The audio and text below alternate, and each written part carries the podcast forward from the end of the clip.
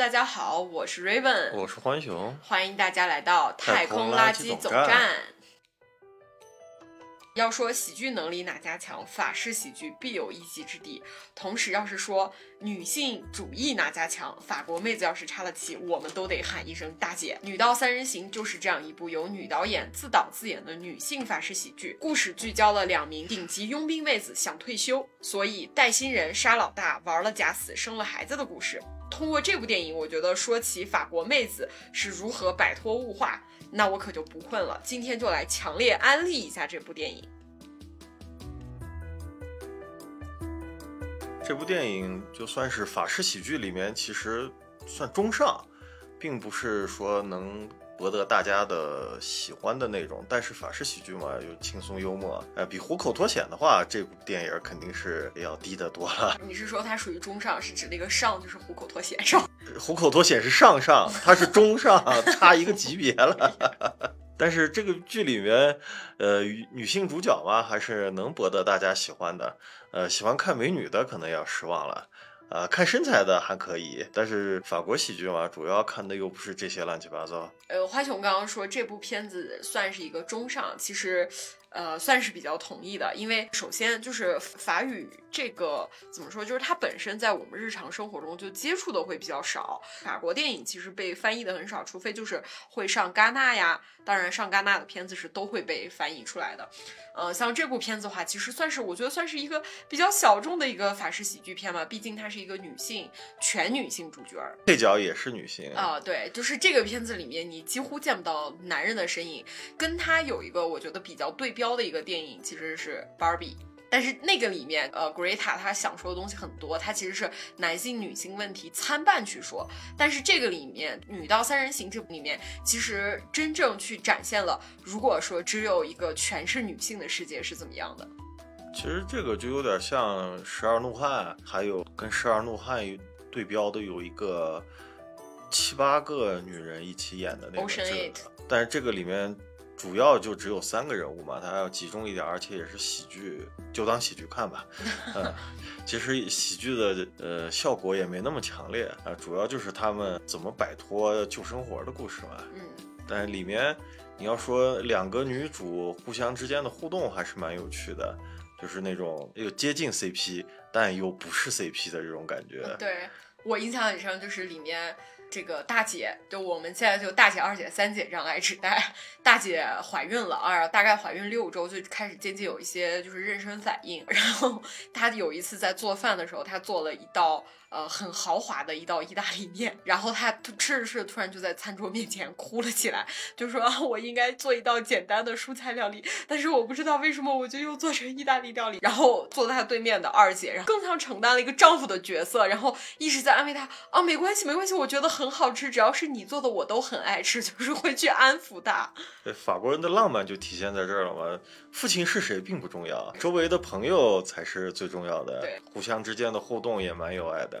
但是一个是已经怀有身孕的达到，另一个二姐是女海王，见一个爱一个，跟她所有看见的雄性几乎都可以来一发的那种。对，但是二姐的话，你是可以看得出来，她真的就是因为觉得缺爱，是觉得性可以填补爱，所以她才去海王的。所以这两个女角色都是挺有魅力的。当然，这是外国文化。可能在中国有点水土不服吧，就是哎，你看一个女海王，哎，你看一个未婚先孕，哎，这两个还能做主角，那要干啥？而且法国人的笑点蛮奇特的，就是他们比较喜欢那种尴尬的场景，就由尴尬引发的笑点是他们比较喜欢的形式。比方说，就是他们决定去参加最后一个任务，那个任务的内容是让他们去偷一幅画，然后还要跟他们说这幅画特别好偷，你们都不需要杀人，你们就只需要进去再出来就好了。就是行动的当天，就其实一切都说的是挺好的，结果没有想到行动当天，博物馆。变成拍摄场地了。本来外面是有一个帮他们的一个大爷，是伪装成热狗车，给他们进行一个行动指导。结果没有想到变成行动之前就立了 flag 了。对，这个地方能有人吃我做的热狗吗？不可能的。对，然后拍摄场地过来，上来就要了二十份热狗。然后再指挥个屁啊，chairman 就变成 chief 了啊。然后停车的那个妹就是三姐，把车停在了那接应他们的地方，因为那个地方变成拍摄场地，所以她就一直在被剧组的工作人员赶。停两挪车，对，停两分钟就是你不能停这，好好好，我走我走。然后他就一直在绕着那个呃停车场的不停的绕圈儿啊。然后大姐和二姐呢，就是进去收拾保安，然后偷画。在偷画的时候，他们要把那个画割下来。在割画的时候，然后有一个剧组工作人员就觉得，就是哎，这些都呃这个场地我们都租了，我也上来转一圈来看看艺术品。然后就正好碰到大姐 在割画，然后两。两个人就开始尬聊起来，然后边尬聊，手里面还是不停的就一直割画。就法国人的笑点就是会集中在这种就很尴尬的地方。虎口脱险不也挺尴尬的？对，他们住到小旅馆里面，遇到一堆德国士兵，然后 非常尴尬的场面。对，甚至还把结婚的那个士军官的呃，没有他过生日，然后过生日的那个军官的像吃掉了。嗯，对，最后说吃夜宵的时候，然后把那个元帅的头咬下来了。就法国人就很喜欢就是这种莫名其妙的这种尴尬的笑点。其实这部剧里面，你说，呃，值得看的地方吧，倒是没有，但是它还是比较丝滑，场景过渡啊，这些都很丝滑，在里面也体现的就是反抗的女性啊，对，不愿意被控制控制的女性怎么样获得自由的一个话题。嗯，你要说。特别深刻吧，倒是也不是深特别深刻，但是具有反抗精神的女性，这种片子在咱们中国是看不见的。连美国电影，就好莱坞电影产业已经如此成熟的状况之下，像《女盗三人行》表现出来的这种抗争，是非常少见的。有抗争的片子，但是拍的都很严肃啊。轻松话题的话很难了，就因为政治正确片嘛，觉得就是好像拍的严肃了要好一点，是吧？不会被抨击，其实轻松一点，是吧？就像这样的话题，你说去偷东西啊，还要最后能有个好结局，嗯，其实很难。一般来说，就说你就算是洗白了，你最后有个好结局也比较难。而且，其实我觉得，就还是像我之前说的，就是它是可以和 Barbie 做下对标的。其实它本身也是一个女性主义电影，但是它。表现出来的女性与女性之间的交流，主要表现在这个月经还有大腿上的橘皮纹的这个方面吧，就其实还是更偏外表一些，而且就是彼此和彼此之间的鼓励也都是，就是说我要用我的女性主义理论去唤醒你，当然这个没有问题啊，就是这个也是现在女性群体而言也是非常需要的。其实现在也你不觉得也很像女巫社团吗？就是靠一个一个唤醒，对，就很像女巫社团。但是这部电影的话，就是它展现出来的女性主义。是一种什么呢？是一种你不需要考虑外在事物，就是它设置的那个场景是女性已经在做和男性一样的工作了，这个它是有这个前提在的。这个里面就是自己帮助自己，不是 girl help girl 了。嗯，对，女性最终你要想崛起的话，就只能走这一条路啊，girl help girl。其实也是被压迫的一个象征了，而且还有的时候还会被男人抨击。你看，Go Cap Girl，你看女人之间也会掐，男人掐的比女人还厉害，好吧？男性和男性之间，这个我觉得就要说到就。为什么男性和男性掐，但是女性作为一个外部的一个观测体，为什么看不到？是因为他们的利益是相同的，他们去争夺的资源是社会外部的资源，而作为女性，因为被压迫的时间非常久，所以我们面前的资源都是男性已经拥有的资源，你去抢夺的是这些剩下的资源，所以就是说会表现出一种就是 cat fight 这样的一个现象吧，我觉得。这个本来就是，怎么说就不关乎于社会地位啊，也不关乎于什么规训之类的，在这部片子里面体现的就是女人应该怎么做。当你不想干你现在的事情的时候，你就可以去反抗啊。但是你反抗的手段有各式各样的，不一定非要像这个片子里面暴力解决。但是很奇妙的是，暴力一般也会被认为是男性专属。嗯，对，在这个里面就是二姐是个。强悍的狙击手，呃，给大姐当僚机。其实这个我们看这个片子的时候，它的正名叫女僚机，但这个里面确实你也分不出来，大姐是主角还是二姐是主角，两个人的戏份放的都非常平均的。其实是三个人都是彼此的僚机。三个人的三姐的话，就是戏份稍微差一点嘛。因为她毕竟是个赛车手，是吧？嗯，只不过就是在其实，在这个片子里面，大姐、二姐、三姐他们所属的领域。其实都是传统电影里面男人所属的领域，就是狙击手啊、赛车手啊，你看都一般都是男人在干这件事情。杀手小队的领导之类的，对，三个人的杀手小队都是妹子，其实就已经表现出来，女人在这个方面其实不比男人男人差呀，巴拉巴拉之类的话题。当然，法国电影吧，总是要新潮一点、新锐一点。在这个片子里面，我觉得就是。呃，男人就看个热闹，女人就看个内涵，哎，就挺好的。因为毕竟是写女性的片子嘛，我们男人吹的太多了，呃，有一些女人就该多想了，我是不是也应该反抗一下？呃，别别别，就挺好的，就听见了吧？这 就是 既得利益者的坏心思啊。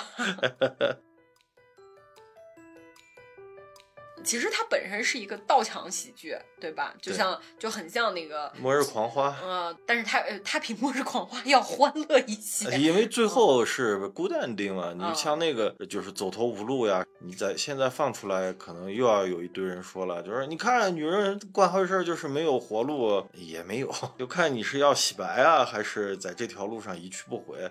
男人其实也是一样的吧？你说男人做了那些坏事儿。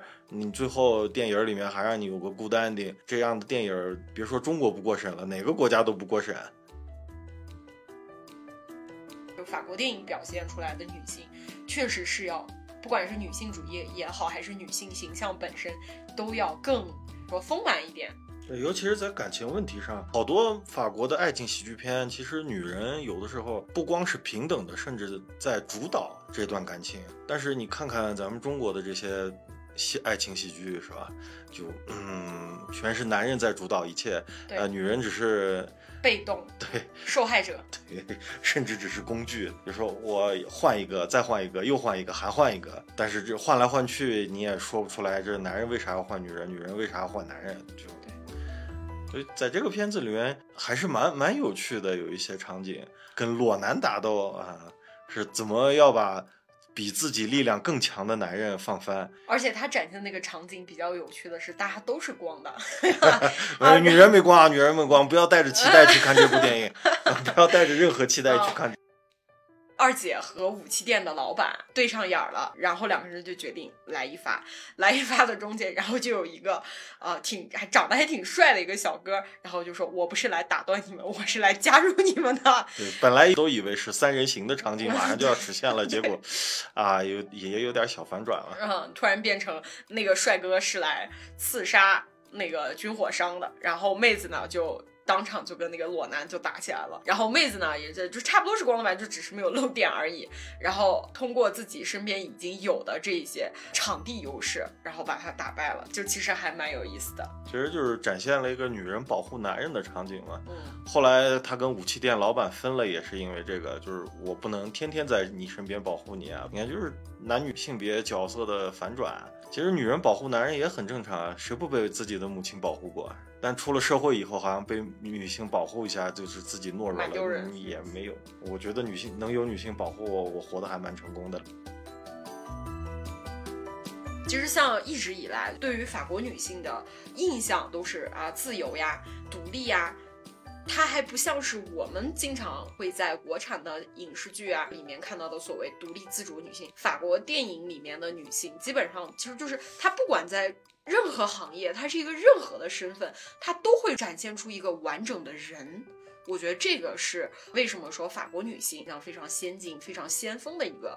原因吧，你比如说去年我们看的那个片子叫《美味情人》，就是你乍一看片名，你会以为是一部浪漫爱情，女主角就是她，可以说是就既不漂亮，然后又没有才能，至少在做饭这个方面，反正被她那个大厨就。那个弹线坏了，然后这样一个女性，她也是一个完整的，因为她有她自己的爱恨情仇，她有她自己的目的，然后甚至就是说，当那个大厨爱上她了以后，然后她跟他袒露，其实我真正的目的是要刺杀那个贵族，然后那个厨师就非常愤怒的把他赶走。这个浪漫爱情喜剧的这个部分翻转，翻转就在于，不是说这个女性会放弃她的复仇目标，而是这个大厨找到那个女的说，走吧，我们今天就去把她杀掉，这样的话我们就可以在起了，就你可以看到法国电影里面的女性，她不管是什么样的位置，不管她长成什么样，她的身材有多么的不完美，她的长相有是如何的平庸，她都会有自己的爱恨情仇。这一点我觉得是现在大部分的电影都做不到的。即使就是说像好莱坞的电影展现出来的女性角色是有力量的，但她们的力量基本上源自于要么是女巫，然后要不然就是有科技加持。这个可以对标一下你。刚看的《坚如磐石》嘛，其实都是一起看的。对，《坚如磐石》里面的女性几乎就都是花瓶儿、工具人，你换成男的也没有多大区别。但是女性角色在法国电影里面，你换成男的，他就是不行，只有女人能干出来的这些事儿啊，男人干不了，所以就蛮有趣的。法国电影一直都很有趣，因为法国人一提到就是浪漫，是吧？其实，在这个浪漫的底下，人家是有一个坚实的哲学基础的。毕竟在二战之后。现代社会建立以来，就是法国几乎就是哲学中心，对哲学中心，因为德国。不允许背哲学了 万一再出来一个社会主义，那完了。当然，这个社会主义不是咱们的社会主义啊。没有，是经过二战以后，德国终于被教会所承认了。你知道，终于就是说，在教会里面是有一点点位置了，不用买赎罪券了。对，是的。所以，就是德国的，就是这个哲学体系一下子好像就有点，就有一点衰落了。就德国人不够苦难了。当然不被拥有武器之类的，被各种限制，算不上苦难了。因为德国毕竟还是五强之一。但是法国的话，你二战之后，你的发展出来的加缪，最近提到的比较多的是加缪，呃，是一个被误解的虚无主义者。呃，萨特，这这个这个就不用说了，不但是个哲学家，还拿过诺贝尔奖。对。呃，波伏娃一和萨特一辈子都没结婚，呃，两个人也就这么呵呵呵的过了一辈子。你说这放到放到中国，简直不可想象了。两个一天天混酒馆的人，这生活还挺好，还能周游一下世界，嗯，都挺屌的。而且还在周游世界的过程中，还写了那么多的作品。然后还有福柯，对，是被誉为唯一继承了马克思思想的现代哲学家。对。我觉得福柯更多的是研究哲学的哲学吧，就是往本源论的这个方向去嗯思考了。他只是个辩证历史学家，这个样子吧。有知啊有知道的可以可以评论里面说一下，可以在评论里面说一下。谱系学，我知道他对对对，他用的他用的那个方式是谱系学的方式。反正就是法国是一个神奇的国度，什么东西都能在上面生长，对，呃，包括共产主义。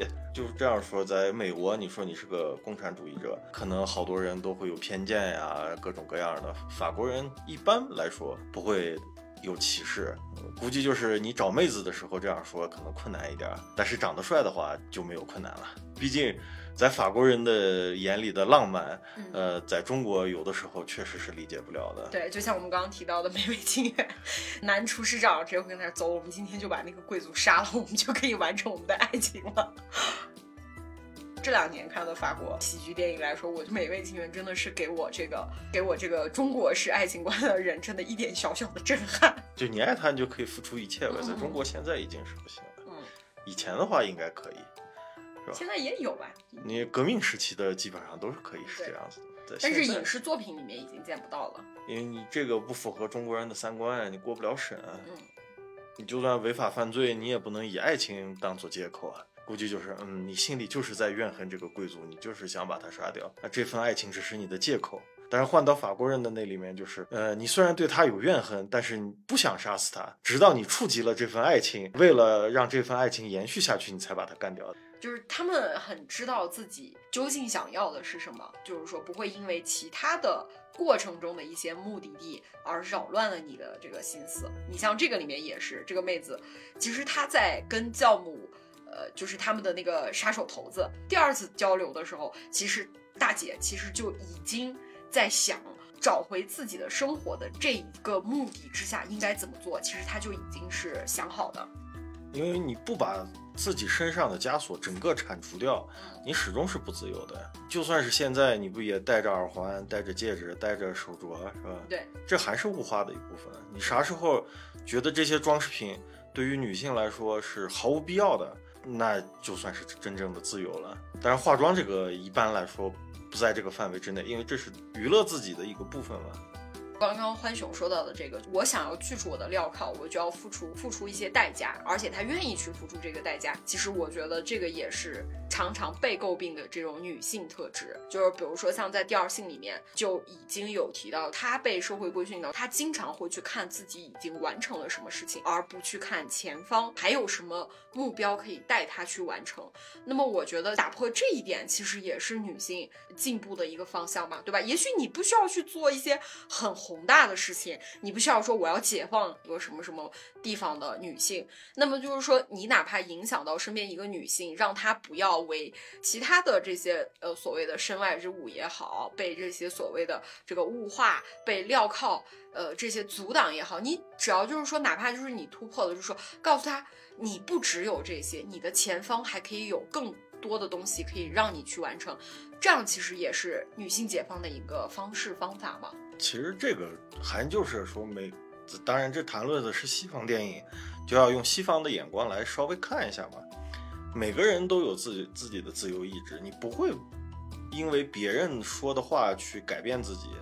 当然这个放到中国就打击不到了。哎，你敢不听你爹的话？哎，你敢不听你老公的话？当然我敢不听我媳妇儿的话吗？也不敢。呃，所以说就是当你去追求一个别人不允许的事情的时候，你要怎么做？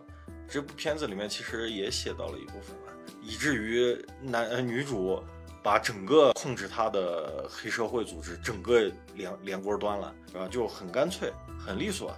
然后两个人，而且是大姐二姐配合着把整个杀手组织干掉了。因为他就是这个杀手组织培养出来的两个杀手，被干掉也很正常。反噬，当女性觉醒了自己的思想的时候，整个社会要承担反噬都是很正常的。就像现在有一些人说下面的这些话，就有些观众产生不适的话，就不要听了。觉得啊，网上的女权多啊，怎么样怎么样，而女权不讲理啊，怎么样怎么样。其实这只是一个表现形式，不代表他们背后的思想是错误的，只不过就是采取的手段过于激烈了，啊，有一些人不适应这种激烈的手段罢了。其实那你说他是不是在争取权益？也许他只是为自己争取权益，但同时也可能为其他人争取到了一部分。你让农民工欠薪的这个事情，没有任何一个农民工去要的话，那资本家自然乐呵。但这个是关乎所有农民工的权益，你自然会参与到其中。啊，你也不会说他，呃，就说有的农民工直接就是堵门啊，这些手段也是相当偏激的，这都是违反法律的。你也不能说这些违反法律的人。他们的初衷是坏的，他们背后的支持的思想是坏的，并没有，只不过就是手段的问题。当然，有些人接受，有些人不接受吧，就拿出来当个乐子也无所谓。其实换成其他领域、其他行业、其他的人，其实都很正常。当你自己面对这种不公平的时候，你要不要去解决这种不公平？啊，这部片子就是在讲这个，就是他们自己去解决这种不公平，哪怕他们面对的危险。超乎人的想象，就是生命付就要付出生命的代价，在咱们这儿就不可能哪个人说啊，我要是去付出自己的生命来干一件事儿啊，去改变一下自己的生活环境。对，啊，咱们还没到这种程度，但是是是有启发的嘛。你能不能舍得你自己现在优越的生活环境，去换取一个精神上的自由？其实很多人都做不到的，包括你现在就是网上闹得很凶的这些人也做不到。让他每天不吃三顿饭，每天给一个饼子，但是他能获取精神上的自由，没人会去选择精神上的自由的。我们现在追求的都是物质上的自由，因为现在已经就是说有一点点将物质上的自由等同于精神上的自由，虽然也没有错，就是你好的物质一定会带给你好的生活，这个是没有问题，但是你的精神有没有自由这个事情，我觉得就还是仁者见仁，智者见智的。就看你物质自由的时候，你付出了什么代价了。嗯，对，是的。